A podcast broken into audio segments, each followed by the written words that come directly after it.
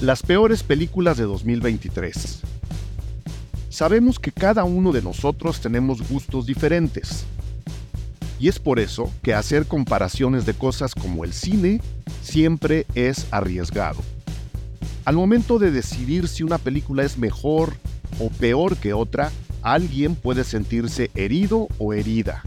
Y sin embargo, en materias como el cine, que es arte y consumo a la vez, Comparar aquello que pensamos que es bueno con lo que consideramos malo es un ejercicio necesario. Ejerciendo nuestros derechos como espectadores, comparar buenas y malas películas nos debe llevar a cuestionarnos qué tipo de cine se nos ofrece, qué tipo de cine podemos demandar y por qué no podemos tener una cartelera con mejor y más variada oferta. Decidir si una película es buena o mala es cosa personal. Pero cuando analizamos por qué las películas consideradas malas tienen a veces más presencia en la cartelera que otras, debería ayudarnos a afinar nuestra mirada para después demandar una mejor oferta y claro, siempre mejores películas. Por esa razón, aquí estamos de nuevo, haciendo un podcast Cine Garage para enlistar a las peores películas de 2023, analizando su paso por las carteleras de México y el mundo. Para realizar esta lista y este análisis, invitamos a Hugo Corona, productor, editor y responsable de la sección de cine en Jordi NX. ¿Quieren conocer la lista con las peores películas de 2023 para Cine Garage? De eso trata este episodio especial de fin de año. Yo soy Eric Estrada, esto es Cine aquí cabe todo el cine. Ha llegado, como hemos dicho desde hace ya eh, por lo menos un programa, esa época del año en, el que, en la que los especiales Cine Garage eh, acaparan la conversación en los podcasts. Lo voy a decir así, la verdad nos ha ido muy bien este año. Se los agradezco a todos y a todas las que nos han nos han escuchado y por supuesto en un programa especial no podíamos tener sino a un invitado especial que vuelve a los micrófonos Cine Garage después de que hemos hecho millones de ajustes para que su agenda y para que sus participaciones en radio le den oportunidad, tiempo, ganas, interés, de estar en el podcast Cine Garage. Hugo Corona, mil gracias por, por, volver. No, hombre, encantado. Es que, a ver, o sea, también tú, si le vas tirando al, al, patrón del radio, pues, ¿cómo le hacemos? O sea, o sea, hay que encontrar un punto medio ahí para que no sucedan ese tipo de cosas. Ya veo, ya veo. Jordi, Jordi no nos deja llegar al primer lugar de podcast más escuchados de cine y televisión. Le mandamos un saludo Siempre. y toda nuestra envidia. Este, y por supuesto, sacar de ahí a Hugo, ¿no? Estando en el nivel más alto de la popularidad en México es complicado. Rompimos el cochinito. Eh, estamos grabando un día en el que eh, sabemos que Jordi no está atento de lo que ocurre alrededor de su equipo. Ni está. te invitamos. Está de viaje, ¿verdad? de viaje. Te, invitamos a, grabar el, famosísimo especial con las peores películas de, de 2023, eh, que como cada año que hacemos el especial de las peores películas de cada año, siempre genera controversia y yo creo que este año tenemos material en el que habrá películas que mucha gente acomode en su lista a lo mejor, pero que en Cine Garage pueden quedar como en la lista a lo peor del año, Hugo. ¿Cómo, cómo viste el año a nivel de, híjole, no sé por qué estoy viendo lo que estoy viendo? Mira, la verdad es que creo que este año en particular para mí fue un, un año completamente diferente. Los últimos seis años, la verdad es que veía de todo y, o sea, llegó un momento en el cual eh, y tú lo sabes perfecto, o sea, veíamos 600, 700 películas por año, luego la pandemia y tal. Y la verdad es que este año me dediqué a ver mucho menos. O sea, creo que mi lista va como en 300, que también son un, buen gran caso. No he visto la mayoría de las, eh, de las películas que están en festivales. Entonces, para arriba, creo que estoy, o sea, todavía tengo esperanza de que se pueda poner todavía padre. Pero siento que este año también en particular fue muy malo. Y además creo que el próximo año va a ser peor por todas las huelgas que hubo. Entonces, la verdad creo que, creo que fue un buen, muy buen momento para decir, voy a dejar de ver cosas, voy a ver cosas que ya a lo mejor sé que me van a gustar, otras que me pueden sorprender, otras que quiero ver, o que ahora, por ejemplo, pues que mi hijo ya también anda eh, pidiendo películas en específico. verlas con él, ¿no? Y como que muchas de las películas las vi con él, las vi, las vi con mi novia, ya no las vi en funciones de prensa, lo cual también ayuda muchísimo. Ayuda, ayuda mucho, sí, a decir, mucho, ah, mucho. No, o sea, esta, esta no me gustó por esto, esta no me gustó por esto, a, decir el, ah, esta no me gustó porque todos van disfrazados de Oppenheimer. Claro, claro, claro. Saludos a lo que mucha gente llama el gremio. Yo no le llamo el gremio. Saludos a toda la gente que se cuela las funciones de prensa, que nos han echado a perder más de una película.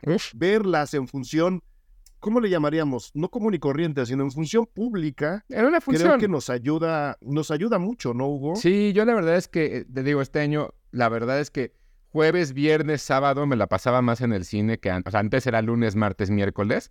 No, ahora sí fue jueves, viernes. Y la verdad es que sí siento que no solo la experiencia, sino también de pronto las películas se sienten más. O sea, por ejemplo, y si quieres ya vamos arrancando un poco como, como en esta arráncate, lista. Arráncate, arráncate. es, su podcast. Sé que, por ejemplo, mucha gente va a poner este, el exorcismo del Papa en lo peor del año. Yo no la pondría, pero a ver. Exacto, yo no la pondría, y ese es a lo, justo a lo que voy. Yo no la pondría porque me divirtió y, y vi la reacción de mucha gente alrededor de esa película. Y dije, ah, está muy padre que, que verla con la gente que sí la disfruta, no que la va, según ellos, a criticar. Pero, por ejemplo, La Monja 2, ah, verla, verla ahí, esa ya es la primera. Ponerla y verla en una, en una sala y que la misma gente diga y este, y, luego, ¿no? ¿Por qué no me volvieron a pasar la monja 1, no? que fue lo que me pasó a mí. Sí, había, había gente que decía, híjole, y si pedimos que nos pasen la monja 1, porque esta monja 2 nomás no está caminando? Pero no camina de ningún lado, o sea, creo que tiene una muy buena secuencia, la parte esta de las revistas es muy vistosa y es muy linda y se ve padre y tal, pero como te la vendieron ¿Pero cuánto dura esa secuencia? No, te la vendieron, te la vendieron en el tráiler. Entonces en el tráiler ya la, viste. a quemar ahí. Sí, sí, sí. Pues bueno, y entonces empiezas a ver las películas que hubo eh, particularmente este año, ¿no? Como, como, como este, en este caso La Monja. Y creo que el terror tuvo muy buenas películas, pero tuvo unas terribles también. Terribles que... Y La Monja... No, terribles de, a ver, ojo, ¿eh? Porque estas secuelas no están llegando a ningún lado. Y La Monja 2, más allá de que sí, yo también la pondría en la lista a lo peor del año, habiendo sido una de las películas de terror más taquilleras de 2023, este, a mí en esta, en esta comparación lo que hace es levantar una alarma. México se sabe, y por eso la película está donde está en números, es un gran consumidor del cine de terror. Eh, cuando sale un producto medianamente aceptable, como lo fue La Monja, no es una película ahí que ahora le va, no, me voy, voy a crudear viendo La Monja, pues pasa. Pero a la hora de anunciar una segunda parte, y de decirle a la gente, esto pues va por lo menos por la misma línea, la gente tiene la expectativa de ver una película por lo menos medianamente buena como la, como la anterior. Cuando de plano la cosa se pone tan mal como La Monja 2, yo creo que se están arriesgando demasiado ante un público que es muy fiel al género. ¿Qué estoy queriendo decir? Estamos consumiendo mucho cine basura nada más por inercia. Y si nos centramos en el terror, que es un género muy benévolo, este, al rato la gente se puede cansar de Insidious, no sé cuánto, que también para mí el, el Insidious de este año entraría en la lista a lo peor y pueden echar a perder una audiencia que es muy fiel, que es muy noble y que se la pasa muy bien en el cine con películas como El Exorcista del Papa, que a mí también me divirtió mucho. La Monja 2 es una gran llamada de atención. La gente fue esperanzada a ver una película al nivel de esa secuencia y tenemos todo, no solo abajo, sino enterrado en, en, en la peor idea que ha habido para una secuela en varios años desde mi punto de vista. Sí, y, ya que le sumas también Insidious, la verdad es que ni me acordaba y claro, si es de las terribles del año, la pasé muy mal porque además, o sea, técnicamente, digo, es el debut de Patrick Wilson como director, ¿no? Que también ahí, eh, al ser, hacer la estrella y ser el director, como que quería cuidar muy bien el producto, pero técnicamente hay unas cosas terribles durante toda la película de Insidious. O sea, si hay una cosa de pronto que el audio, la cámara, los lentes, hay algo que no deja que disfrutes la película. Y tan mala es que justo se me olvidó. O sea, creo que no, no, no, recordaba.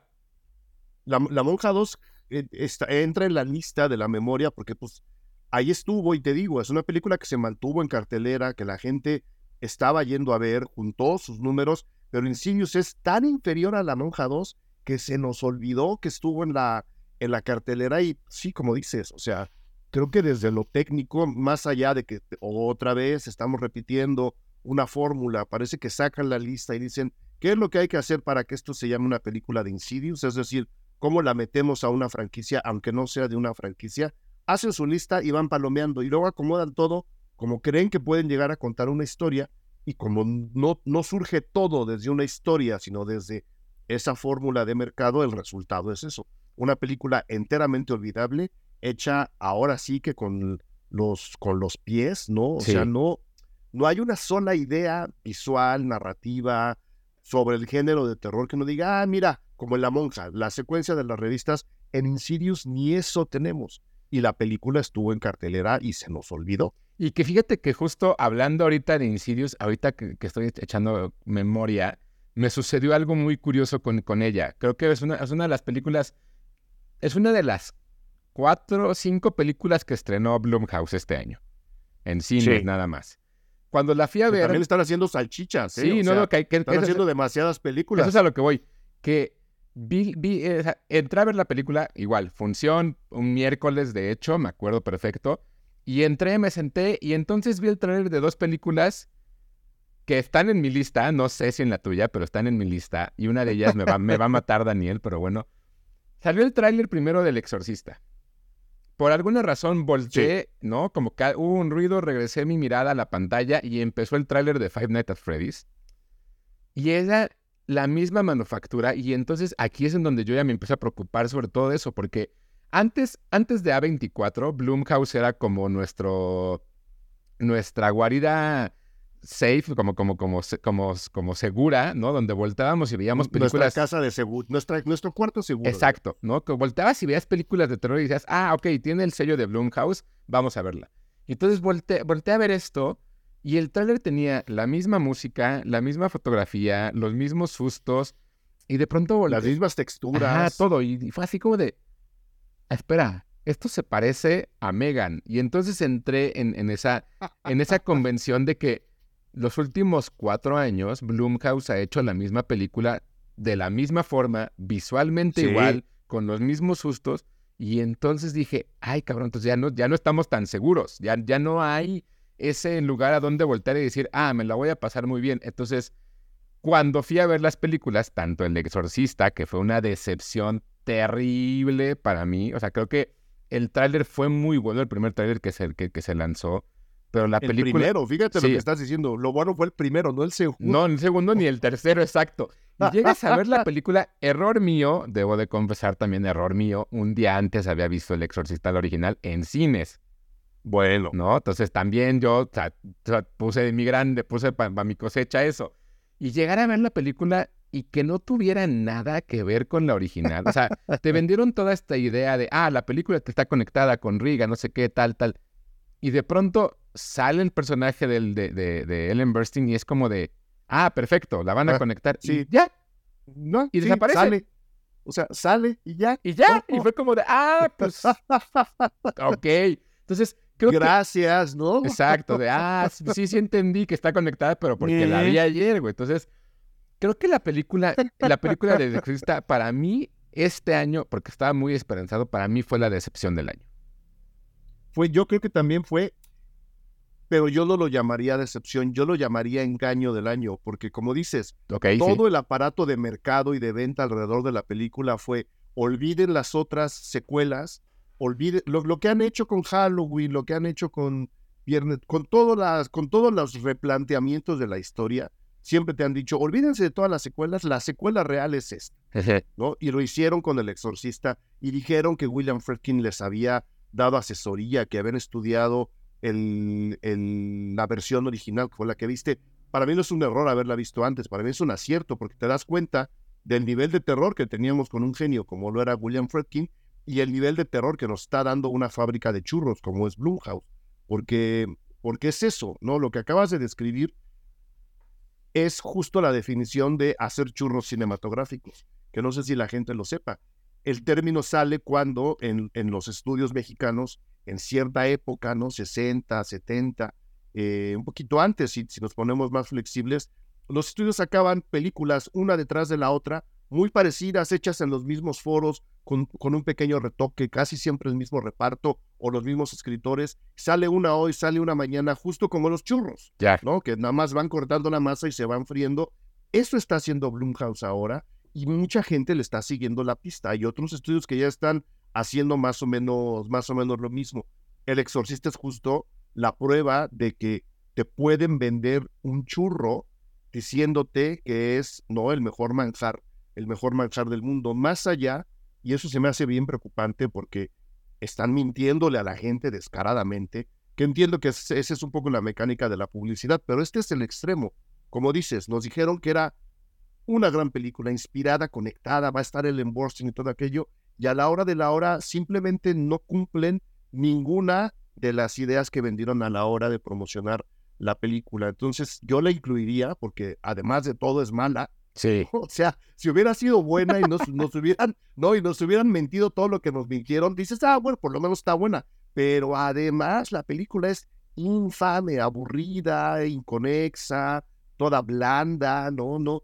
Como dices, ves venir los, los, los famosos sustos tres, cuatro minutos antes, sabes a quién le va a ocurrir y cómo le va a ocurrir, a mí se me hace el gran engaño del año. Sí, y, que además durante toda la película y durante todo el, proceso en el que la vas viendo, o sea, creo que una de las cosas que evidentemente salta es el hecho de que digan, ah, sí, es un exorcismo y es tal, y el exorcismo tampoco pasa, o sea, tampoco es como que sea interesante y, dices, chale, o sea, pues el exorcismo de Emily Rose, por ejemplo, era, era más interesante en su momento, o u otras películas que tienen que ver con el, con el, con el demonio, ¿no? incluso este año Evil Dead, que sí le dio la vuelta por completo y que aún así está conectada con, de alguna forma, con la película original, sí entiende qué es lo que está haciendo y sí es lo que quiere. Y mi preocupación con Blumhouse es esa, que de pronto teníamos un, un Get Out, o teníamos un Whiplash, o teníamos incluso la misma Insidious, ¿no? Que de pronto fue como muy fresca. Y 10 años después ahora me estás entregando una película tan mala y es como de, híjole, o sea, creo que estás fallando en muchas cosas, lo cual de pronto también con estas nuevas generaciones que no se asustan tan fácil, ¿no? O sea, yo, yo, yo, yo recuerdo o veo que de pronto el exorcista, pues sí, a sus, a sus 40, 50 años de distancia, sí choqueó a mucha gente. Yo no veo cómo esta lo pueda hacer con un niño de 13 años, digamos, ya. No, no, no. Un adulto de, menos. La película podría ser clasificación A sin problemas. Sin problemas. Y entonces esa es la segunda parte, ¿no? De donde veníamos, donde vemos este nuevo terror de pronto creado para adolescentes y el cual ocupa una, una mítica saga de videojuegos que tiene como su fanbase muy marcado y muy fuerte, que es Five Nights at Freddy's. Yo tengo un niño, un niño casi adolescente que consume, vive, respira, suda y sueña con Five Nights at Freddy's y que era, para él es la película del año, sin embargo, él mismo está consciente que no es tan buena, lo cual me, me, me, no me deja de preocuparme hasta cierto punto, ¿no? Como el hecho de decir, ah, bueno, ¿lo sabes? Perfecto, pero aún así estás de necio. No, no, pero es, es muy inteligente y además es lo que hay que hacer. Si tú quieres consumir ese tipo de películas, está bien, pero date cuenta que no son buenas. Si tú aceptando que no son buenas, que están mal hechas, que son un engaño de mercado, aún así quieres consumirlas, adelante, estás en todo tu derecho, pero, pero tienes que saberlo. El hecho es que creas fervientemente que es la mejor película que te han pasado en tu vida. Sí. Ahí es justo donde aplica el ojo crítico. Y creo que tu hijo lo, lo está teniendo. Decir, ok, sé que no es perfecta, pero a mí me divierte. Sí, no, y que la esperaba y lo enteramente válido, claro. Entonces, de pronto igual ves estos personajes que son nuevos y que te empiezan a explicar poco a poco cómo funciona el universo de Five Nights at Freddy's, pero llegas a ver la película tú, adulto o papá o lo que sea, y si tu hijo de verdad no te explicó quiénes son estos personajes, cómo se conectan, cómo funciona, no vas a entender nada. Y entonces... Te quedas muy en la superficie. Ajá, y entonces el problema es, pues si voy a ver una película que necesito ver estás haciendo un Marvel, ¿no? O sea, necesito jugar cinco videojuegos para entender la película que me estás contando el principio de esos cinco videojuegos. No, pues estamos fritos. Entonces tú estás metiendo Five Nights at Freddy's en la lista de lo peor del año. Sí, sí la yo pongo. Creo que está a la, yo creo que está a la altura del Exorcista del Papa, ¿eh? Es una película que no me entusiasmó sobremanera, pero que dije, ah, mira, me estoy pasando un buen momento, ¿no? Estoy como viendo cine de, cine de terror serie B aunque evidentemente no la pondría en lo mejor del año. No, pero está en medio, es inofensiva para ti. Sí, Ok. sí, sí, sí. Y lo cual se me hace bien curioso. O sea, hemos hablado solamente de películas de terror y ya tenemos cuatro apuntadas, ¿no? ¿Quieres una quinta? Este, de terror. De terror que no es película, pero que sí puedo anotar, que es un capítulo de la hora marcada. Ok, son cuántos, son 12, Son ¿no? nueve, nueve capítulos de nueve. ellos y el que yo pondría como lo peor y se va a enojar porque lo conozco y tiene mi WhatsApp es el capítulo de Isaac Svan que se Ah, bueno. llama La danza del tiempo, Ajá. que es un robo completo a Suspiria. Completo. Hasta el póster es un robo.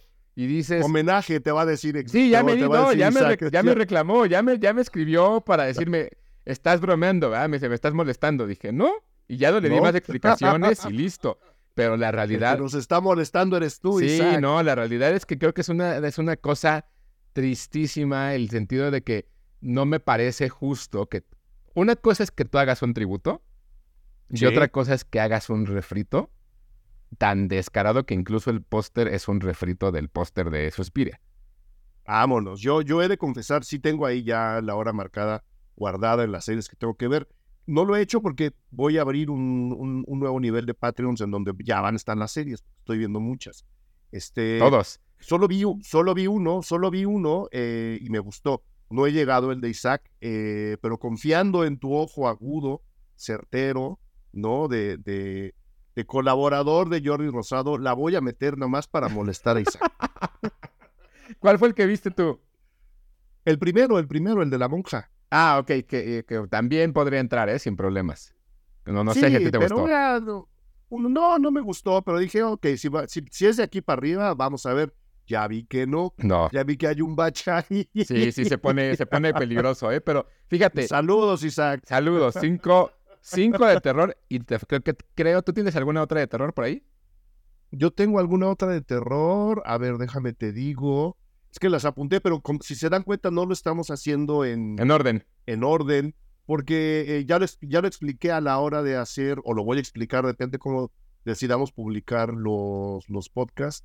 Eso de acomodar la mejor, luego la menos mejor, la, ya está muy anticuado y he, he visto a mucha gente en Film Twitter pelearse porque quién es fulano para decir esto y quién es sutano para decir aquello. Entonces, lo que estamos haciendo es más bien dar un- una, una pequeña atmósfera, en este caso desde las malas películas, para que cada quien luego las revise o se acuerde y las acomode como mejor, como mejor le plazca. Eh, Ghosted no es de terror, pero Hypnotic, Hypnotic es de terror. Hugo? No, Eh, esta no, es película ciencia. con, con Ben Affleck No, ciencia ficción, creería yo.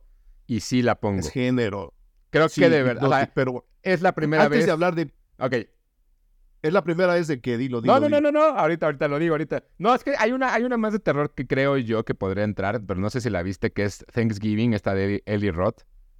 Ah, no la pude ver. Ah, no, pues te envidio. No, pues es que además, eh, Thanksgiving o Día de Acción de Gracias es una película que está construida a partir de una serie, de, de un, de un cortometraje que se hizo para eh, este ejercicio que hicieron Robert Rodríguez y Quentin Tarantino llamado Grindhouse, donde ya habíamos visto hace 10, 13, 13 años Machete.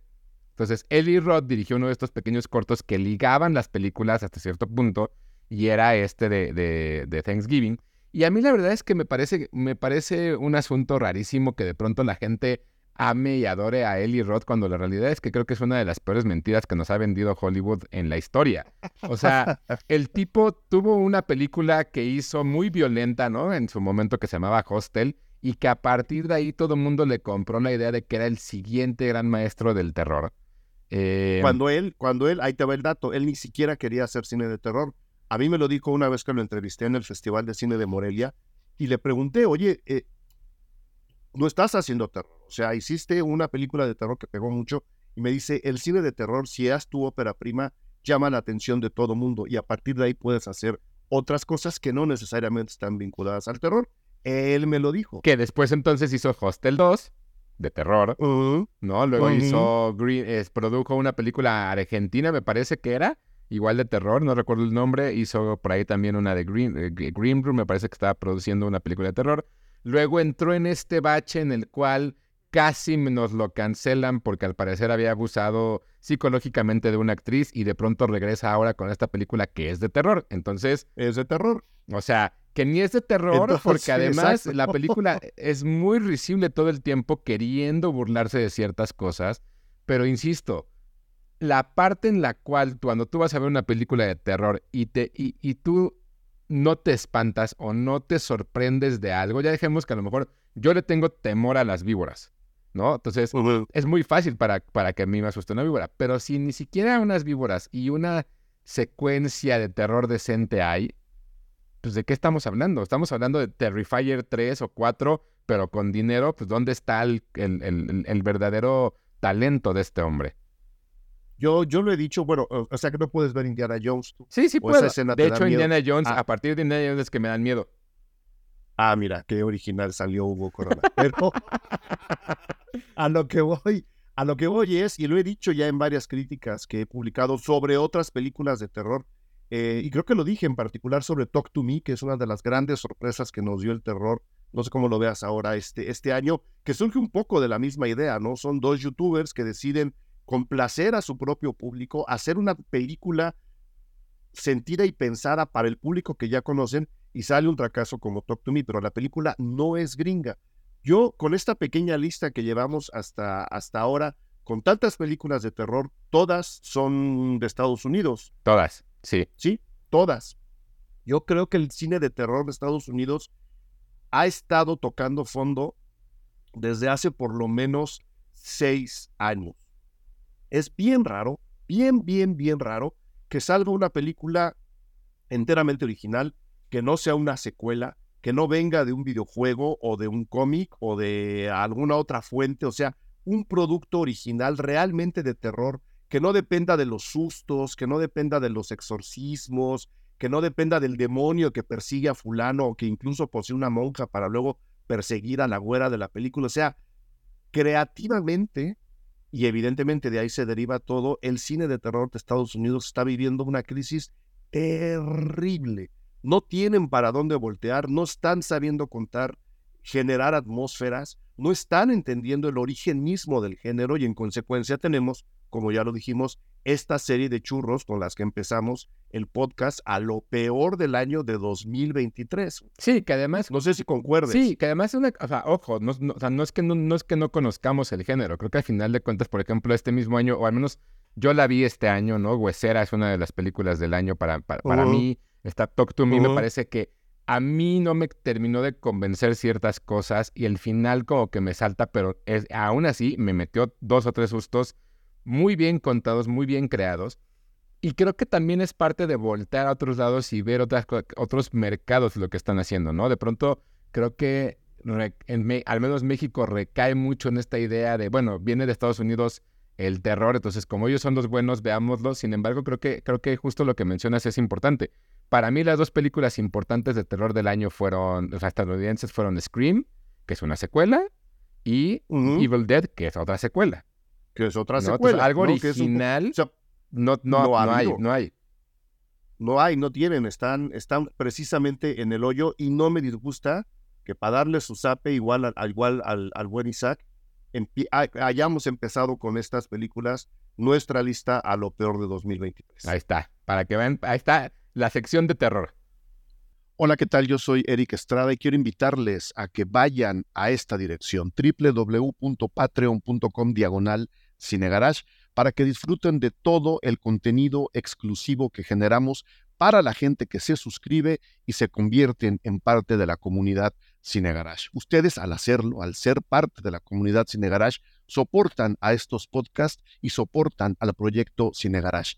Gracias a sus aportaciones es que este podcast, ya de alcance universal, se puede realizar.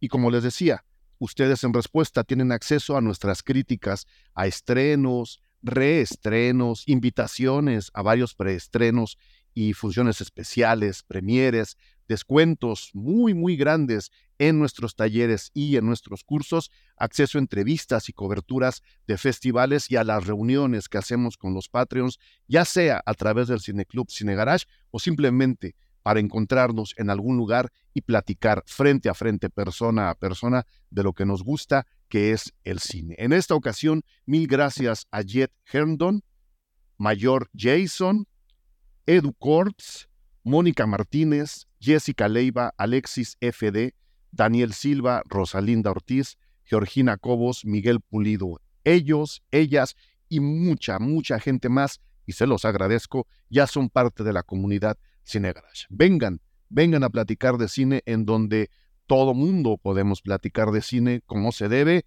de manera civilizada y sobre todo muy, muy cinéfila. Les esperamos en www patreon.com diagonal cinegarage.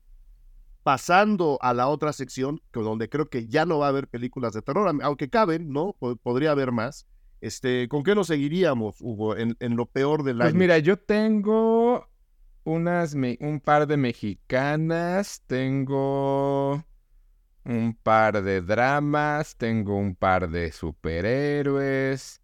Hagamos la sección superhéroes, porque es igual de obvio que lo del terror. Muy obvio. El cine de superhéroes está, está viviendo una crisis creativa desde que a alguien se le ocurrió hacer Iron Man 2, ¿no? Yo creo que ahí empezó la debacle. No, no, no, no. Este, aquí, no, no, no. Aquí, a ver, aquí sí va a haber, o sea, digo, creo yo, y antes de que la gente nos diga, ay, es que ustedes, no sé qué, a ver, a mí me gustan muchísimo las películas de Marvel, las disfruto, me gusta ir, me gusta, o sea, estar ahí, me gusta DC, veo las series, todo, todo, todo, todo eso no se trata de eso, pero creo que este año sí se pasaron un poquito de, de, malas, ¿no? O sea, específicamente... ¿Cuáles, entran? Específicamente dos y una de cada lado. La primera y que fue como la decepción desde, desde febrero, me parece que salió la película, que fue Ant-Man and Quantumania, ¿no? Esta película con unos efectos especiales terribles, que de pronto el villano se supone que iba a ser el gran villano que nos iban a presentar durante toda esta eh, nueva fase que iba a ser Marvel, dejando fuera el, Jonathan Majors y todos sus problemas personales que tiene ahorita, el personaje es derrotado muy fácilmente y muy tontamente. Regresan a un personaje en, en, un, nuevo eh, como disfraz, que todo mal hecho, se ve espantoso, horrible. Y una película que basa todo, toda su historia en el hecho de que está en el reino cuántico y que todos sus efectos se ven feos, pues no hay ni para dónde hacerle. Pues no, porque se supone que vamos a ver una película, ¿no? Que, que tendría, aunque esté mal hecha, fíjate, ahí es donde yo justifico cosas como Five Nights at Freddy's, que teniendo este toque serie B, no, eh, no, este como, como rasposón, como sucio, mal, algo de mal hecho, aún así la película se ve bien. Sí. ¿no? Sigue siendo atractiva a la gente que está viéndola, los ojos, ¿no? Cuando de plano justificas que la película está mal hecha a través de lo que acabas de contar, o usas esa justificación para que la película se vea como, como se ve, echen un ojo a los primeros 10 minutos y van a saber de lo que hablamos, se me hace bien grave. Sí, justo. Entonces creo que una de las, uno de los problemas que justo está enfrentando Marvel, más allá de los guiones, más allá de que ya no tiene actores, creo que es eso, que justo por eso también el grupo de creadores de efectos especiales de Marvel ya está buscando la forma de hacer un sindicato porque es lo mismo, regresamos a la parte esta que explicabas muy bien de los churros, van saliendo, saliendo, saliendo, saliendo y no los dejan trabajar como deberían. ¿No? Entonces, Exacto. que si le das el tiempo, que si lo formas, que si de verdad, además tienes un director y un guionista bueno, en el caso, por ejemplo, de Loki, ¿no? Que Loki, la segunda, la segunda temporada me parece de lo mejor que ha hecho Marvel en los últimos cinco años, sin problemas, eh, vas creando esta, esta idea de que, ok, va a tardar seis meses más la película, pero la voy a disfrutar, ¿no? Entonces, tienes esto, tienes que de pronto Estrenaste también Guardianes de la Galaxia, que Guardianes está, creo yo, en lo mejor del año. Eh, está de Marvels, que es inofensiva para mí, me parece que no, está, no, no es tan grave. Y de pronto ya entras en este, ahora el siguiente año, y justo tenía un, gramo de esperanza cuando empecé a hacer la, lista, solo va a haber una película de superhéroes el próximo año. Lo cual es una gran noticia para el mundo. para, al menos de Marvel solamente va a haber una, que es Deadpool. De DC no va a haber ninguna.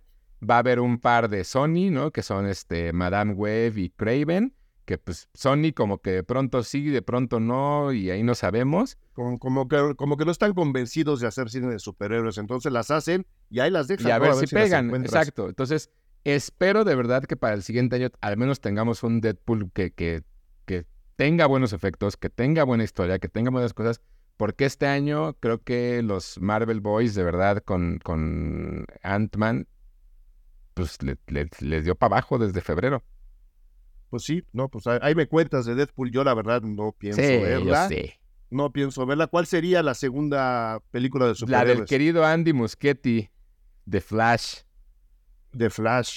qué terror de qué película. Cosa tan terrible, qué desperdicio de Michael Keaton, qué tristeza que una, igual, una vez más, una película que en el primer tráiler pintaba para muy bien, se haya ido al diablo de pronto. Creo que además lo que conjugó de Flash fue algo muy curioso con la gente de DC, como que todos estos fans de Zack Snyder, ¿no? Que defienden y aman el Snyderverse, y luego la gente que los que odia a Zack Snyder o que dice ya déjenlo vivir, de pronto se juntaron y fue la tormenta perfecta para que los dos grupos dijeran esto está terrible, ¿no? Porque literal dicen, se orinaron en la visión de Zack Snyder, es que no sé qué, con el, con el hecho de que no superan a Zack Snyder. O sea, hay como muchas cosas de verdad que durante toda la película me parece que son terribles y que va dando tambos. Y una vez más, los efectos especiales en una película... Están mal acabados. Están mal acabados. En una película que recae en eso, pues no, o sea, no, no funciona. Entonces, al momento, al día de hoy, no hemos visto Aquaman. O yo no, al menos no lo he visto.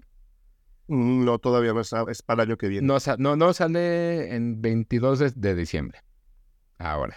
Pues ya, o sea, se, estará considerada para lo ¿Puede, entrar, ¿Puede entrar este año en lo peor? Sí, sí, puede entrar este año. Se podría, estamos en esa posibilidad, justo por lo que estamos diciendo, ¿no? El, este proceso de, acelerar, de explotar todavía más un mercado que ya está exprimido, que es el de cine de superiores, nos está entregando cosas como Ant-Man y como, como Flash películas que, de nuevo, eh, se justifican o justifican su propia existencia a la hora de llamar a un director reconocido, llamar a un reparto que se supone que es de primer nivel. No niego el talento de nadie, pero eso no en automático le da el valor a la película y no en automático le va a inyectar calidad. Y creo que The Flash es la muestra. Por mucho que tu superdirector, que tu superestrella, ¿no? Que que quieras proponer un nuevo universo dentro de tu superhéroe, por mucho que eso esté ahí, si no hay tiempo, si no hay una planeación para hacer la película, por muy de entretenimiento que sea, pasan cosas como de Flash, ¿no? Una película que le quitas el único palillo que tiene para detenerse, que es el personaje, y se cae. Y es justo lo que ocurre con The Flash, como el personaje ya lo conocemos, ya sabemos a dónde va, ya todo lo demás, como no tiene sustento, nos importa un rábano. Y la película es, de nuevo, yo creo que el, el, común denominador de todas las que llevamos hasta acá, yo lo resumiría en una palabra, excepto Thanksgiving, que reconozco no he visto, aburrimiento. Y mal Son películas. Bueno, sí, no, pero como están mal hechas, te acaban aburriendo porque ni siquiera hay nada que ver. O sea, de repente hay películas que dices, no me está contando nada, pero me está entreteniendo el ojo y dices, ah, ok, me voy a acabar mis palomitas y no me voy a quejar. Aquí ni siquiera tenemos eso. Sí. Se me hace bien grave. Sí, no, y una cosa también que sucede con The Flash y que va a suceder con Aquaman, que evidentemente la gente tiene muy presente, es ¿para qué voy a ir a ver dos películas que ya no son parte de ningún universo y que ya no me va a redituar en nada? O sea, ya no me va. El payoff de yo tener que ir a pagar mi boleto y a ver qué me emociona, o sea, esa escena post créditos que mucha gente de pronto defiende, pues ya no va a importar porque ya, ya se murió ese universo. Mejor te cuelas al final, pues sí, mejor te cuelas al final de la película y, la ves gratis. No, pero además el, final de la película ya no importa, porque ahora ya viene lo de James Gunn. Entonces, ya para qué voy a ver una película, que es un poco lo que sucedió con Blue Beetle, que sí es una película no tan buena, pero que es muy entretenida hasta cierto punto. Sí, sí, sí, sí. Eh, pues ya para qué la veo si no me va a no me va a dar nada más allá. O peor, que creo que es a donde está llegando Marvel y no se ha dado cuenta me va a entregar lo mismo que me ha entregado desde hace 15 años, creyendo que hoy voy a seguir comprando lo mismo que compraba hace 15 años y este año ya se dieron contra la pared. Y lo que van a hacer es seguirlo haciendo, te lo puedo apostar. No están analizando el valor sentimental de su público, nos siguen viendo como números. nos siguen viendo como una columna en el Excel, sin darse cuenta que por muchos 15 años que esté cumpliendo mi hijo ahora, que nació cuando todo este relajo empezó, yo no puedo comunicar la misma emoción, son públicos diferentes y tienen que ser tratados fuera de la fórmula de mercado que está generando el cine de superhéroes desde hace ya, ¿cuántos? 23 años, sí, más o menos. Sí, tiene 20, 23, 2000, en el 2000 salió X-Men. Ya lo dijo, ya lo dijo Jodie Foster, el cine de superhéroes tardó mucho más de lo que debió haber tardado jamás, y yo estoy con ella, y se lo dije en el festival. No es cierto, no se lo dije. Nomás, nomás, coincidimos en el elevador yendo, yendo a comer. Ahí, ahí la saludé. Oye, a ver, pero, tímidamente. Pero a ver, yo ya, yo ya aventé varias. Entonces tú avienta varias porque ya me estás dejando en problemas con la gente. No, yo estoy completamente de acuerdo. Yo creo que Hypnotic, la, la película esta de Ben Affleck, debería entrar porque ocurre exactamente lo mismo. Te lanzan, te lanzan todo en el, en el avance, ¿no? Te dicen, prácticamente te dicen en qué va a acabar. Y a la hora de ver la película, pues sí, uno la ve por trabajo, uno la ve por, por curiosidad, pero yo pienso en la gente que pagó su boleto después de haber visto un avance hace dos semanas antes del, antes del estreno y que se da cuenta que efectivamente todo lo que estaba en el tráiler, siendo un tráiler aburrido, siendo un tráiler predecible, siendo un tráiler que te explica todo lo que tiene que descubrir quien está tratando de desenredar el famoso misterio de Hypnotic, ya te lo contaron. Cuando ves que la película no da nada más que el tráiler, debe ser una decepción terrible. Y eso, además de que, otra vez, es una película aburrida, creo que la haría merecedora de entrar a lo peor del, del año, al lado de Magic Mike es de este año. Magic Mike es de este, este año. Uy, ya ni me acordaba. esas, dos, esas dos son exactamente lo mismo. ¿No? Le están, una, una se está apoyando en su franquicia, una película original que ahí como que dio mucho de qué hablar, que no, no está nada mal y que han estirado el chicle de una manera inverosímil hasta el grado de no tener ni siquiera una historia que contar. O sea, Magic Mike parece una lista de clips de YouTube de usted aprenda a bailar salsa, ahora vamos a bailar cumbia, ahora vamos y ya no te están contando nada, o sea, están muy confiados en que el personaje mismo está sosteniendo una, yo ni siquiera le llamaría franquicia, porque cada película ha sido peor y cada película ha recaudado menos que la anterior.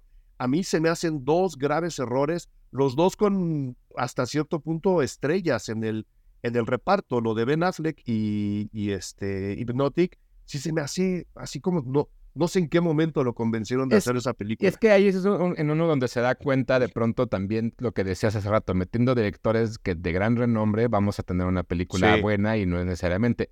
Querido radio o escucha, escucha. Si usted ha seguido Cine Garage por mucho tiempo, aquí es el momento en el cual Eric y yo tendríamos una pelea ardua por el hecho de que metió Hypnotic, porque es de Robert Rodríguez. Pero el día de hoy voy a demostrar el crecimiento que he tenido alrededor de mi vida después de tantos años y tantas películas y tantos, tantos fracasos que uno puede tener en la vida. Pero sí es una película muy mala. Es muy mala. y No la metí porque sea de, no la metí porque sea de Robert Rodríguez. Eso era suficiente para meterla. Pero me di el chance, la vi, comparé que no había nada nuevo entre el tráiler y la película y dije, imposible. O sea, yo todavía Todavía estoy diciendo, a ver, Robert, a ver si ahora sí. Y no, no más, no. Fíjate, primera vez que coincidimos. Sí, y del otro lado tienes a un Steven Soderbergh que de pronto lo que dice, a mí, a mí, yo tengo un problema con Steven Soderbergh que de pronto sé que tiene películas muy buenas, muy buenas, y después tiene unas cosas terribles como, como Magic Mike 3 o la 2 o Ocean's 12 o las que quieran. Pero este además, e, este experimento que se quiso aventar él de estamos en medio de la pandemia, tengo un iPhone, vamos a hacer una película. Fue como de, ah, pues órale, si eso es suficiente razón para, para juntar a Salma Hayek y a Channing Tatum en una película, pues dale, ¿no? O sea, está pues chido. sí, pues sí. Pero no es suficiente para mantener una película que de pronto se sienta aburrida, se siente tediosa. Y justo, me parece que es como esta idea de el, el vamos a crecer las franquicias por crecer las franquicias porque ya, más porque, porque ya tenemos un show en, en, Las Vegas, pues vamos a darle un sustento también que tenga cierta lógica. Y no es así. Entonces, sí, creo que Magic Mike y, y este... ¿Qué se llama? Pendulum, no, ya ni me acuerdo. Hipnosis. Hipnotic, exacto. Este, sí, sí están ahí. Oye, y hablando de franquicias estiradas, Rápidos y Furiosos 10. Ni la quería mencionar porque evidentemente soy hasta la... Justo lo platicaba, justo lo estaba platicando ayer con, con, con, Daniel cuando estaba haciendo mi lista, que le decía, es que creo que tengo dos películas de Rápidos y Furiosos que ya me desencantan. O sea, me, tomó ocho películas desencantarme, pero lo entiendo. Sí, no, pero, pero, me, me divertían. Y esta, hijos, o sea o sea, no sé si, no sé si Jason Momoa puede ser lo suficientemente bueno como villano para hacer que se me olvide siquiera que existe la película, pero en, en el balance, ahora sí que en la balanza creo que pesa mucho más esta cosa de cuando se avienta el carro en la presa Hoover y explota y no le pasa nada y es como de... O sea, güey, ya es suficiente. ¿A qué vine? Es, son esas películas que yo te decía al inicio del podcast ¿a qué vine? ¿No? O sea, yo entiendo cómo están hechas las películas, le dedicamos un programa especial a la, a la un, podcast a la versión 9. Ahí Marcela Vargas nos explicó por qué las películas se hacen como se hacen, por qué cada vez son más exageradas. Lo entiendo, lo respeto. Y como tú, yo hay varias películas de Rápidos y Furiosos que me gustan mucho, siendo lo inverosímiles que son de entrada a salida. Pero esta sí es así como de, a ver, sí nos estamos pasando de la raya, ¿no? Yo necesito algo de qué agarrarme para emocionarme con la película. Ya no me puede emocionar simplemente el hecho de que me estés dando por mi lado y que te pongas ahí las locuras que todo Reddit te pidió, ¿no? Porque eso es lo que todos los fans votamos para que se viera en la película. Creo que, de nuevo, pasaron del otro lado, de tomar en cuenta al, a la base de fans, a todo su grupo de admiradores, de seguidores que se gastan su lana para ir a ver las películas, y meter eso en una película, en una historia que te quiere contar algo, eso es una cosa. Creo que esta es ya una, una prueba de las 10, yo creo que escogería tres o cuatro, en donde ya están del otro lado, en donde de nuevo lo que decíamos con el terror, van nada más palomeando lo que les han pedido los fans y lo van poniendo en la película prácticamente en orden alfabético y órale, ¿no? Sí. aplaudan y vamos a hacer la once con lo que pidan. Creo que ya también esa saga, por llamarla de alguna forma, está completamente hueca. Ya es mero servicio al fan sin ni siquiera una propuesta detrás. Que es, yo creo que lo más grave que le puede pasar a una marca como esta. Sí, yo fíjate que, ah, o sea, y retomando un poco la 9, o sea, yo en algún momento lo que, lo que yo decía justo en radio cuando, cuando vi la 9 es que creo que el problema de Rápidos y Furiosos es que se dieron cuenta que se de lo inverosímil que podían ser. O sea, todavía hasta la 8 decías, ah, ok, Toreto vive dentro de las películas. Y el problema es que, que, que Vin Diesel dijo, ah, pues Toreto puede vivir hacia afuera y entonces vamos a, vamos a, creernos que somos, que estamos haciendo pura estupidez. Y ahí fue el problema. Creo que ese fue el rompimiento de decir, ah, ya, ya, nos compramos nosotros mismos el hecho de que podemos hacer cualquier cosa, vamos a hacer cualquier cosa y no es necesaria. Sin embargo, también entiendo que justo lo que dices, las películas, cómo están hechas, cómo están construidas, fue una película me parece que es la película número 8 en, taquilla este año. Eh, Tuvo mucha taquilla, mucha, mucha. Mucha, ¿no? Que también habla un poco de cómo la gente le, le, le movía a regresar al cine, ¿no? Que si Oppenheimer, que si Barbie, que si Misión Imposible, que Guardianes, que Avatar. Y de pronto está esta décima película que si dices, o sea, sí estoy emocionado por verla, pero, pues ayúdame a que me guste. O sea, pon, de tu parte. Ayúdame a verla. Ajá, pon de tu ayúdame a verla, en pocas palabras. Sí, sí, sí, yo, yo creo que debe de estar. Y no llevamos pocas, llevamos como ya 10 y todavía nos falta un cachito, Hugo. Todavía nos faltan las mexicanas. A ver, échate las mexicanas. ¿Seguro? ¿Qué, vas a poner ahí? Fíjate que a eh, mí un... Ya, ya, saludamos a Isaac Svan, entonces, ¿qué más puede Bueno, ah, esta creo que no funciona como mexicana, pero tiene dinero mexicano y que creo que no, nunca no, nunca supe tu opinión al respecto y no sé si la viste, pero Sound of Freedom. ¿De cuál? Ah, Sound of Freedom me parece terrible. Terrible en, en todos los aspectos. Todos los niveles. en todos los niveles. O sea, la película, hablando de. Supuestamente está basada en un caso real, ¿no? Un, un gringo ex, ex marín, me parece que es, o ex boina verde, una cosa de esas. Ya saben, la, la ultra especialización de la ultra sociedad militarista de Estados Unidos, tiene a un elemento que de repente se ve involucrado en el rescate de, dos niños que desaparecieron y que encuentran después dentro del, del, mercado sexual internacional y decide, habiendo resuelto ese caso, eh, dedicarse después toda su vida a rescatar niños en situaciones parecidas. Muy bien, ¿no? El señor tendrá sus motivos. Ya luego vimos que este, tenía también conexiones muy raras, muy oscuras, justo con el comercio sexual infantil, pero luego un grupo de, personas, entre las que está el señor Eduardo Verástegui, Verástegui eh, encuentran la historia eh, y deciden maquillar y darle un enfoque solamente desde, desde un lado a, esta, a esta historia de, de, este personaje para hacer una película en donde quieren construir a un héroe que supuestamente está rescatando niños con la intención de eh, políticamente enfocar la mirada hacia esos otros políticos que no son como nosotros, que tomemos, tomemos mucho en cuenta y no se les olvide que Eduardo Verástegui está muy enganchado con grupos de ultraderecha, ultraconservadora a nivel mundial que han acusado a políticos como Obama y como los Clinton por hablar de Estados Unidos, porque lo van a hacer en México también, de estar involucrados en el comercio sexual, de ser consumidores de, pornografía infantil, ¿no? De tener estas orgías con niños y en consecuencia hacen la película para decir, esos son ellos, nosotros estamos del lado de los que rescatan a los niños y lo usan escondidamente como una pre-campaña política para desacreditar a los otros, a, otros grupos políticos, a otras esferas, a otras élites, también lo vamos a decir, nadie, nadie es santo en, en, en el mundo, y lo usan justo para desacreditar antes que para contar una historia que por otro lado solo tiene un punto de vista, no tiene matices, está mal contada y es una pésima, pésima película. Que no les extrañe, y ese es el dato que puedo, puedo poner como fundamento rápidamente para terminar, que el 80% de los boletos que la película vendió no están vendidos, fueron pagados por grupos de ultraderecha para que la gente entrara gratis a una película que adoctrina y que simula una verdad que en realidad no es como es. Y por si fuera... Me parece terrible en todos los... Imagínense que ustedes acaban de escuchar todo esto, pero además yo todavía tengo más que decir de la película. Ah, empezando, no, empezando, a ver, en la película y debo de ser muy honesto, una de las cosas que sí me gustó de la película es la fotografía. Técnicamente, wow. Ahí sí, perfecto, no hay, no hay, no hay nada que, que, criticarle, creo, creo yo.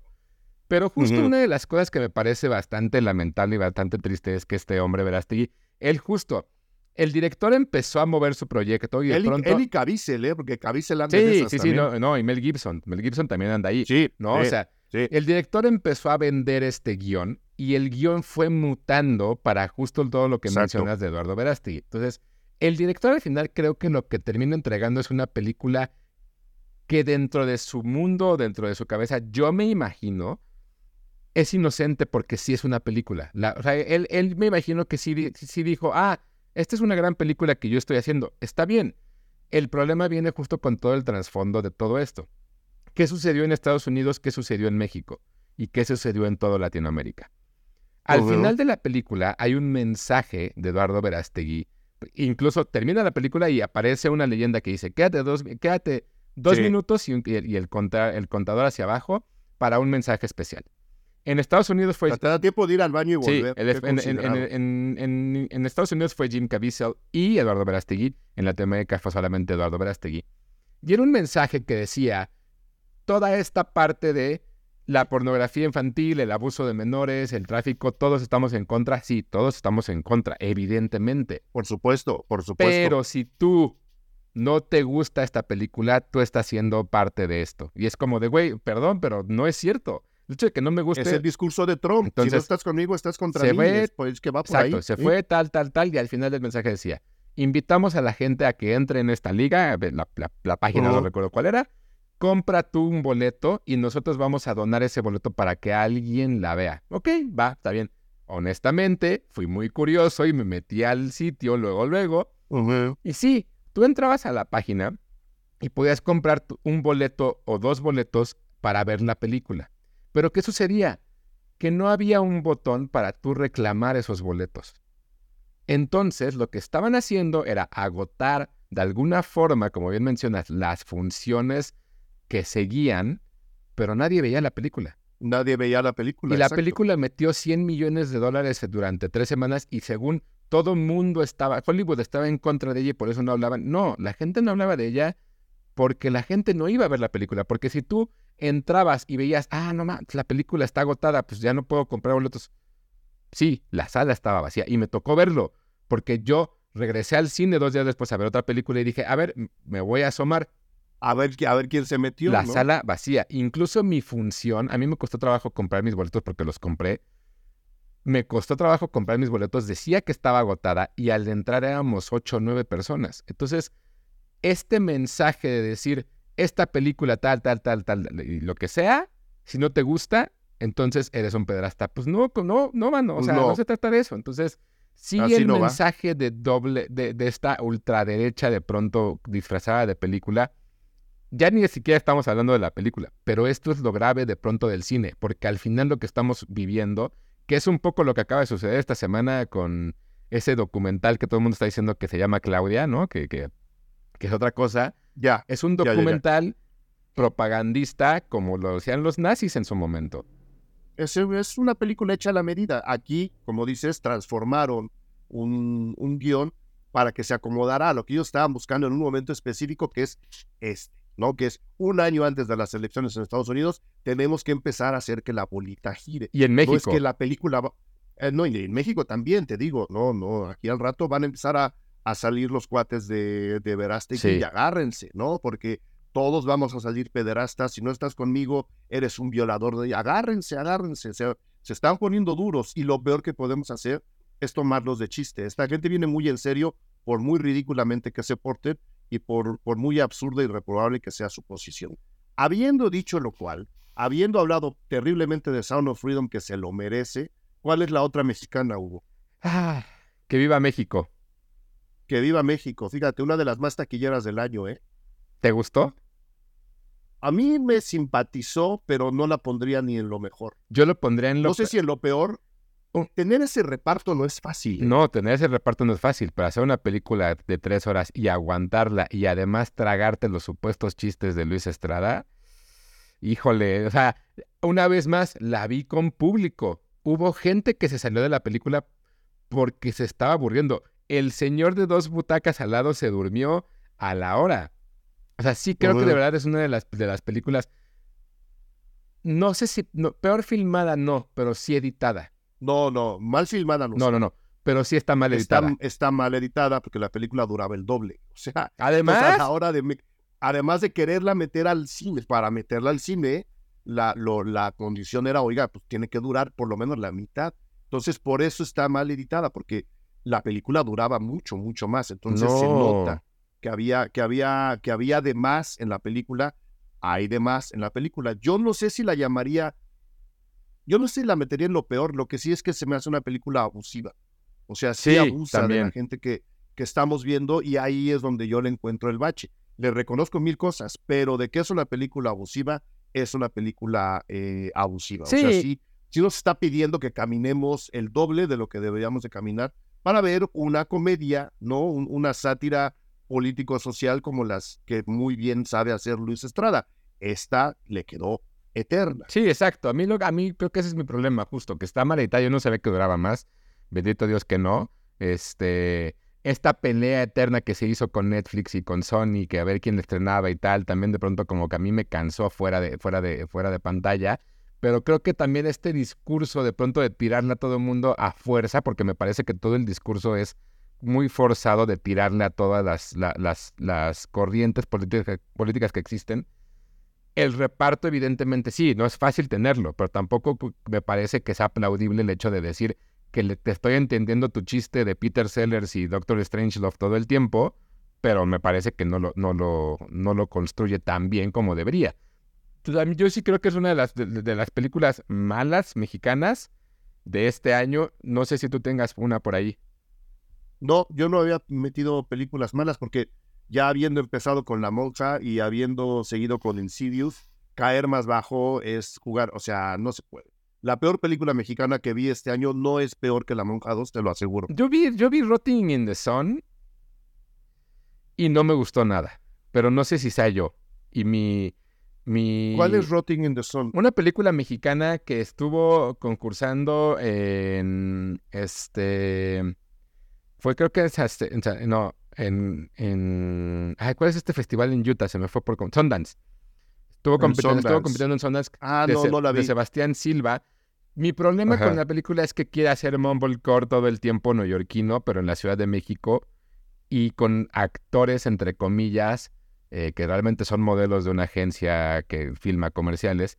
Y la, la odié, pero no sé si sea mi odio hacia el mumblecore un poco, hacia el género del mumblecore, que básicamente, para que la gente, por si la gente no lo sabe, es agarrar una cámara y filmar sin luz y sin presupuesto y como vaya saliendo y que sea lo más natural posible.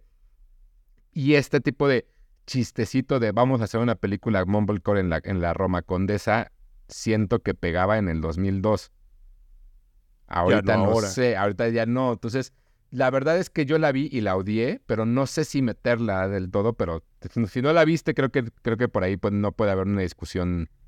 Sí, no, porque te digo, no, estuve en, en, en Sundance, estuve viendo otras cosas y ya que estrenó en México, porque sí estrenó, estaba yo en, en, en plenos festivales, entonces Sí, no, está en movie. no la puedes pude, ver no en pude, movie. no pude checarla. Está en movie, sí, sí, está en movie. Este, pero no, no he podido, no he podido checarla. ¿Qué nos falta, Hugo? Eh, pues de las mías, falta creo Barbie. que, Este, no metería a Barbie. Nos falta Barbie. No metería a Barbie. ¿Tú Barbie es otro. Barbie es exactamente lo mismo que dije con Son of Freedom, pero a partir de un juguete. Es, es, o sea, repetirlo sería realmente redundante, pero es exactamente lo mismo. Ni Greta iba a ser la primera, la primera directora, o sea, ella llega de rebote porque no es un proyecto de ella, hay que aceptarlo, ¿no? Por mucho que defiendan su cine, que a mí personalmente no me gusta, este, ella no es un proyecto personal de Greta, con lo cual hay que adjudicarle que puso juntas las piezas que el gran aparato de mercado en donde están las grandes productoras y Mattel le dijeron para hacer una película que sea un comercial también eterno, hablando de películas larguísimas, de una muñeca que quieren revitalizar, vendiéndonos la idea de que ahora sí ya tiene una, una carga este, más humana, una carga más actual, ya no es una película, este, ya, no es una- ya no es un juguete sexista, ahora es un, es un juguete progresista, vean qué buenos somos, y creo que el gran acierto de Greta es poner juntas las piezas para una película que creyendo, haciéndonos creer que está promoviendo el feminismo, no solo no lo hace y no profundiza, sino que justifica todo aquello que antes era el pecado del juguete, que lo sigue teniendo. Es un anuncio de dos horas y media. Lo discutí en un podcast que aquí dejo el nombre, Barbie y el capitalismo blanqueado. No voy a, no voy a, a- a ahondar ahora porque ya hicimos el podcast, pero para mí, igual que, ¿cuál estábamos diciendo que era el gran engaño? El Sound of Exorcista, Garden. Digo, Bar- Sound of Freedom, perdón. Barbie es Sound of Freedom y ah, es como mezclar Sound of Freedom y El Exorcista. Es un gran, gran, gran engaño. Y así que digas, uy, qué buena película. No, técnicamente está bien, está armada, pero el discurso se acaba a los cinco minutos y la película, desde ese punto de vista, es insoportable. Yo sí la meto. Yo no la metería ni de chiste. Para mí sí está en lo mejor del año. O sea, con ¿Por todo qué? lo que no me gusta Greta Gerwig, porque no me gusta lo que hace, me parece que Lady Bird no me habla y entiendo por qué les gusta, entiendo por qué conectan. Eh, evidentemente, Mujercitas me parece que evidentemente si tienes ese libro tampoco es tan difícil que te salga algo Pues no, malo, le, ¿no? Le cambias, el- le cambias el final y se hace sola. la Sí, exacto. A mí sí me parece que Barbie está, está muy bien hecha, está muy bien construida. Me parece que más allá del, de este discurso, creo que reempodera también el, el- el mismo juguete, que pues, el mismo juguete siempre se ha tratado de empoderar a, a la- a las mujeres en ese sentido y a, y al- y al- y a cierta cultura. Sin ahondar en tanto más allá, a mí, a mí me parece que, que- que la película sí creo que es una, es, una, es una gran sátira de muchas cosas. No me parece que sea la sátira de, de la vida, pero me gusta mucho. Para a mí nada. sí me gustó mucho y la verdad es que me gusta mucho que ese mensaje de empoderamiento y de y de y de el otro lado de los Kens de no ser tan tan imbéciles como deberíamos de ser y, y que lo vean los niños en este momento me parece que podría ser muy muy buen mensaje. Ahora, si tú consideras que está dentro de lo malo, me gusta que me gusta que exista esta discusión. Sí, no, no, para mí está dentro de malo justo por eso, porque el mensaje no está profundizado, está mal entregado Y eso, digo, está bien, hay que hablar con los, con los niños, que es a quien está dirigida la película, además. Sí. O sea, es una película que es, es, un, es jugarle a la fórmula Pixar, hacer una película para adultos que puedan ver los niños, pero ¿quién la va a consumir primeramente? Los niños. Y luego los papás van a encontrar algo que ver que tendrían que platicar con los niños. La de veces que escuché, Hugo, de señoras que decían, yo no quiero explicarle a mi hija lo que es el feminismo. La de veces que ah, escuché. no, ese es... Sí, no, esa es otra discusión.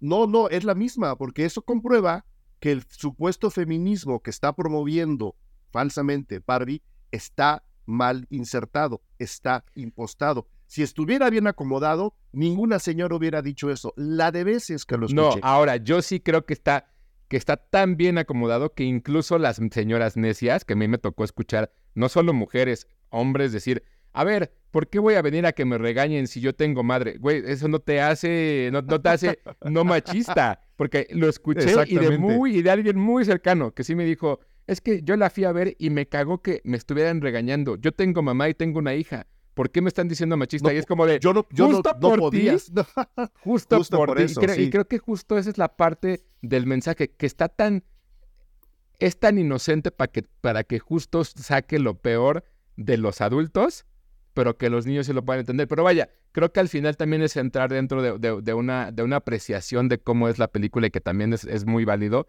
Sí creo que hay mucha gente que la odia, está bien. Creo que hay mucha gente que la defiende y que puede ser su película del año. Pero lo que sí agradezco es que esa película haya traído esta discusión.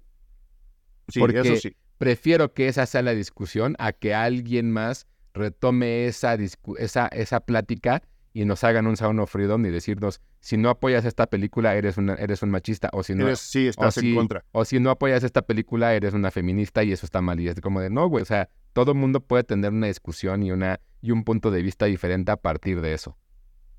Y, es, y ese, eso lo tiene Barbie. Yo prefiero ocho películas de Barbie que una más de Sound of Freedom. Sí. Sí. Veinte veces. Veinte veces. No sé, si, falta, no sé si todas de Greta, pero bueno. Este. No, no, ya no, por favor. No, pues yo nada más tenía esta película de, de, de Cravioto, eh, una invitación a un asesinato. Ah, no, la, no la pude ver, ahora no me habló para el que, Que además, pues con el perdón de, de, de todos los santos, pues escribe Antón Gunechea, que también está aquí. A mí la verdad es que la película no me gustó nada, me pareció una cosa sumamente aburrida.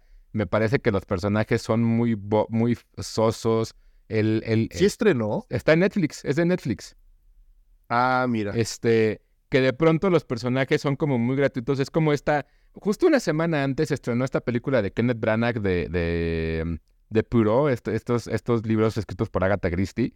Eh, entonces después vi esta película y me parece muy gratuito que la protagonista se llame Agatha, por ejemplo. O sea, como todas estas, estas pequeñas cosas que nos dio de pronto The Fall of Usher House, ¿no? Que de, de, Mike Flanagan, que tenía como ciertas cosas a Edgar Allan Poe muy bien cuidadas. Que, podría entrar en la lista lo peor del año. ¿eh? No, no, no, no. Pero como no estamos hablando de series, ya, no, ya, hablamos, ya para, por, por Ya hablamos, ya hablamos, ya hablamos de la hora marcada, ya no cabe otro. Sí, está bien. Este, esta película me parece que todas esas cosas muy, son muy gratuitas, de pronto como decir, ah, fíjense cómo si estudiamos a Agatha Christie, fíjense cómo si le estamos viendo el tributo.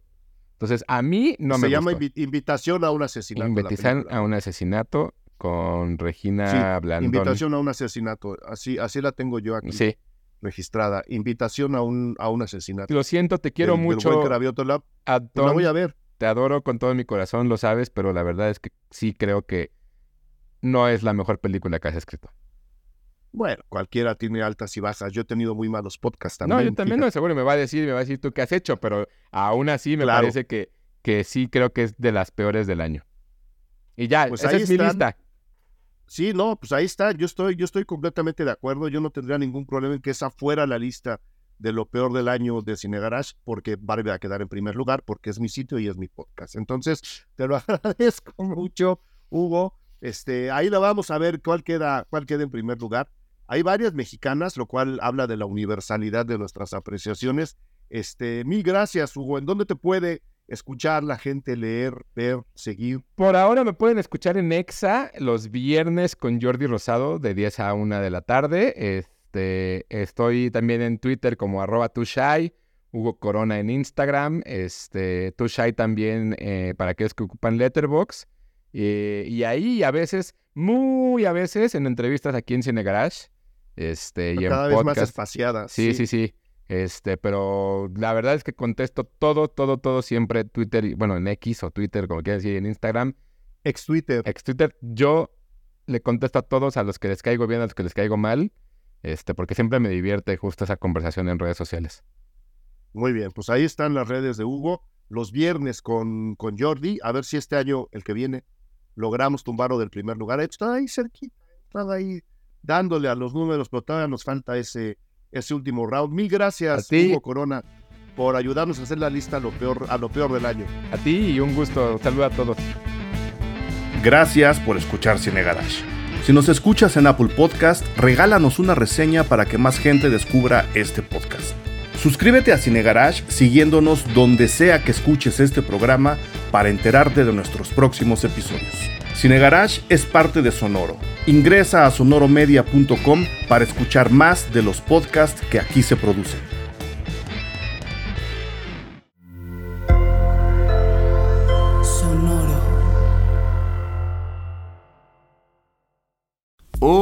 Hola, Bienvenidos al grupo de autoayuda de dibujo. mi nombre es Iván Mallorquín. Y yo soy Raúl Pardo. Este es un podcast de y para gente creativa. Si dibujas, si diseñas, si haces arte, sin importar si ya trabajas en una profesión creativa o si apenas estás comenzando. Aquí encontrarás consejos útiles y sin pretensiones que te ayudarán a navegar mejor estas aguas y a navegarlas con buena compañía. El grupo de autoayuda de dibujo está disponible en cualquier plataforma en donde escuches tus podcasts. Hey guys, it is Ryan. I'm not sure if you know this about me, but I'm a bit of a fun fanatic when I can. I like to work, but I like fun too. It's a thing. And now the truth is out there. I can tell you about my favorite place to have fun Chumba Casino. They have hundreds of social casino style games to choose from, with new games released each week. You can play for free anytime, anywhere. And each day brings a new chance to collect daily bonuses. So join me in the fun. Sign up now at chumbacasino.com. No purchase necessary. Group. Void were prohibited by law. See terms and conditions. 18 plus.